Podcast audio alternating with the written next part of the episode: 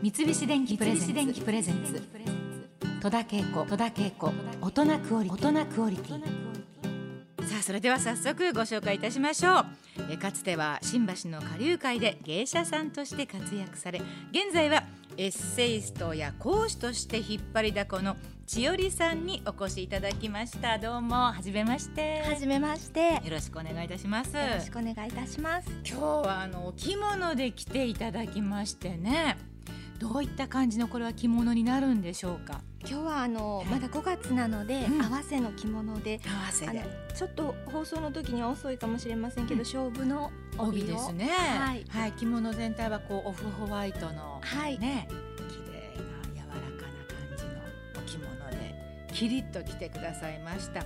あのー新橋の芸者さんというふうに聞いておりましたが言葉の方は関西弁なんですねちょっと戻ってしまいまして、ああの出身が滋賀県なんですね。ああそうですかええ現在は岐阜に住んでおります。えー、と新橋のあの芸者さんの時代はじゃあその新橋芸者としてお座敷に出るわけですから関西弁というようなものはどうされていたんですか、あの京都の舞妓ちゃんが一切京言葉以外を使わないようにって訓練するのと違ってはい、東京は比較的方言が許されるんですね。そうですか。ただあんまりきつい、い関西弁が出ると、うん。お姉さんたちにうん「あんた田舎者の言葉使わないでちょうだい」って怒られたりしましたけど。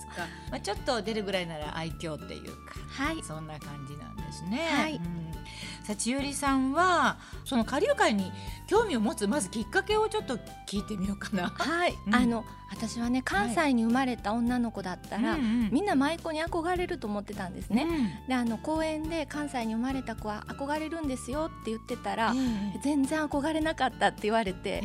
えあそうなんだと思って、うんよくよく考えてみると祖母がいつもあの着物を縫ってうん。着せてくれてたんですね。あの母方の祖母だったんですけど、年末に来てはうん。年神様を迎える準備をしたり、うん。春にはあのよもぎ摘んでおいでって言ってもらって、うん。草餅を一緒に作ってくれたりうん。でそういう日本の伝統的な暮らしができたらいいなと思っていてであのまあ滋賀県で京都がすぐだったんで、はい。パッと浮かんだのが舞妓ちゃんで、うん。舞妓ちゃんになりたいなと思ってたんだと思うんですね。はい、それで実際あの具体的にその下流会というかはい、芸者さんになろうと思ったきっかけみたいなのは？ありましたか、あのさすがに中学校をはい。卒業する前に、うん。もうならないと遅いなと思ったんですね。うん。舞妓ちゃんってちっちゃい時から修行してるイメージがありますよね。はい。であのもうそろそろうん両親に言おうと思って、両親に頼んだのがはい、踏み出した第一歩でした。それは中学卒業する頃。はい、はい。3年生の時に、であのうん。全く素人の家だったので、うん。下流会に対してのイメージってやっぱりすごく悪くて、うん。あのそんなものにするために大きくしたんじゃないっていうふうに怒られました。はい。下流会っていうのはどんなにいかがわしいところなんだっていうのをコンコンと言われて。うん。でやっぱりねその頃はあそういうものなんだと思って一旦は諦めたんですうね。ん。で高校に進学しでてで高校3年生の夏休みに、はい。最近では高校卒業してからでも舞妓になる人がいるらしいっていうのをニュースでやっていて、はい。い、やもうこれを逃したら うん。もう次はないと思って、両親にまたはいもう一度頼んだんですね。であの面接の日を上七軒っていう京都のあのはい。鍵盤のところに頼んで、はい。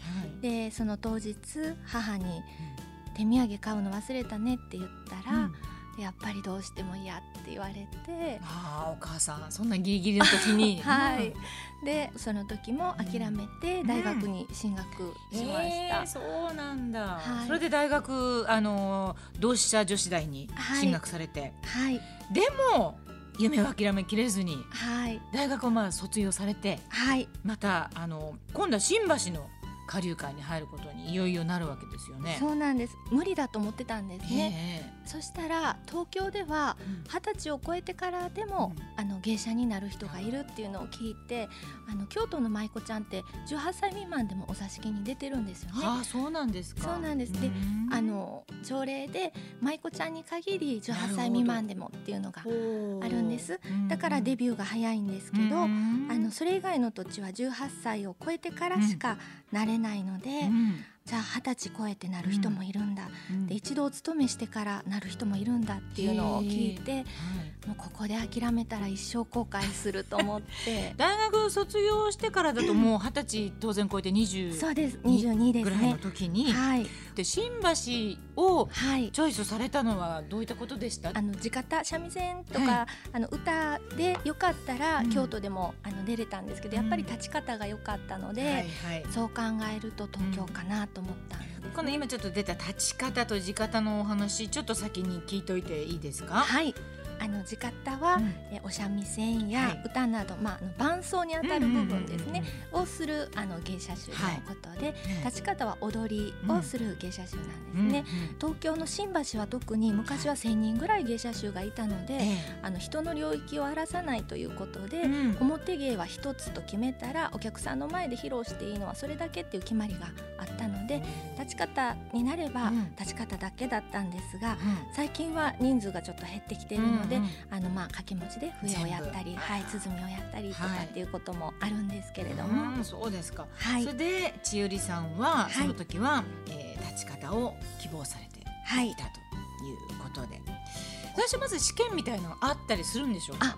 えーと、まず面接の時にあのある程度ふるいにかけられて、うん、でじゃああのうちの置屋で引き取りますよっていうことになると、うん、じゃあその試験に向けてお稽古をしましょうと。でその試験が通ったらあの今度はお見習いとしてお座敷に出れますよっていうことなんです。でまあ今置屋さんって出ましたけどあの下流会のプロダクションというか芸能プロダクションのようなもので、はい、で千代さんは千代だという老舗の置屋さんに所属されるんですね。はい。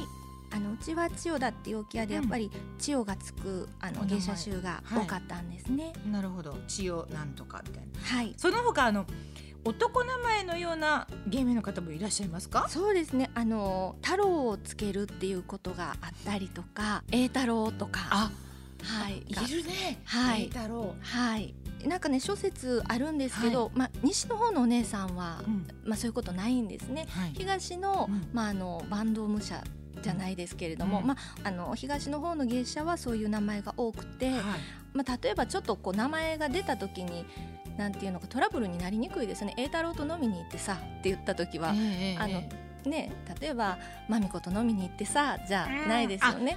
なんかそういう意味もちょっと粋な感じですね。えー、あるのかななんて思ったりもしてるんですけど、ね、本当はもうちょっと違う意味が。まあもちろんそうでしょう。はい、でもそういうことでもあのまあなんかうまいことを言ってるみたいなね。えー男名前は縁起がいいって言われてるんですよね。あそうですか、えー、うん私は初めて聞いたことでした。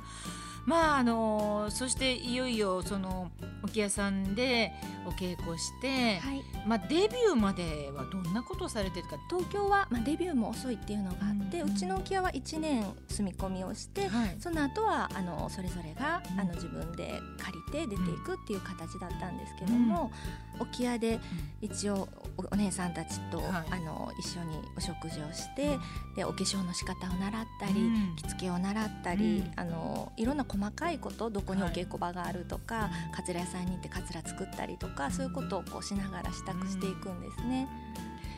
当時新橋の芸者さんって何名ぐらいいらっしゃったんでしょうか？千代さんがやってらっしゃる頃っていうのは。えっ、と80名ぐらい在籍してました、はあはあ、まあその中で千代さんはもうぶっちぎりのナンバーワンとして引っ張りだこになったということなんですけれども置屋さんに入った年齢はもうだって二十歳超えてるわけでしょ、はい、そこからぶっちぎりの1位を取るって異例なことじゃないですか？あのたまたま私入った時私が最年少だったんですね。